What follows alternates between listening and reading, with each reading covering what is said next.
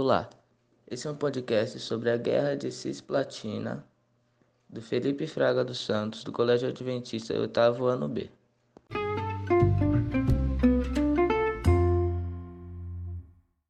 Essa guerra aconteceu no sul do país, conhecido como a historiografia da Argentina e Uruguai como província em disputa.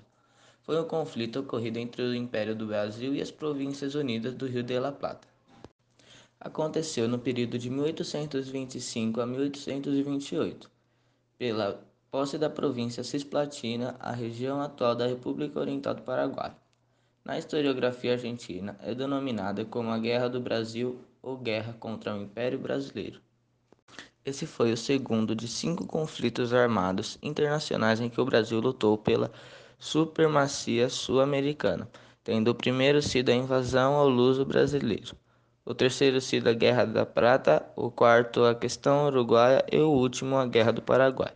Juntos entregam o conjunto das questões platinas na história das relações internacionais do Brasil. O termo cisplatina vem de cis, que é a quem da parte de cá, mais platina, que significa relativa ao Rio da Prata. Indica a localização geográfica do território da antiga província.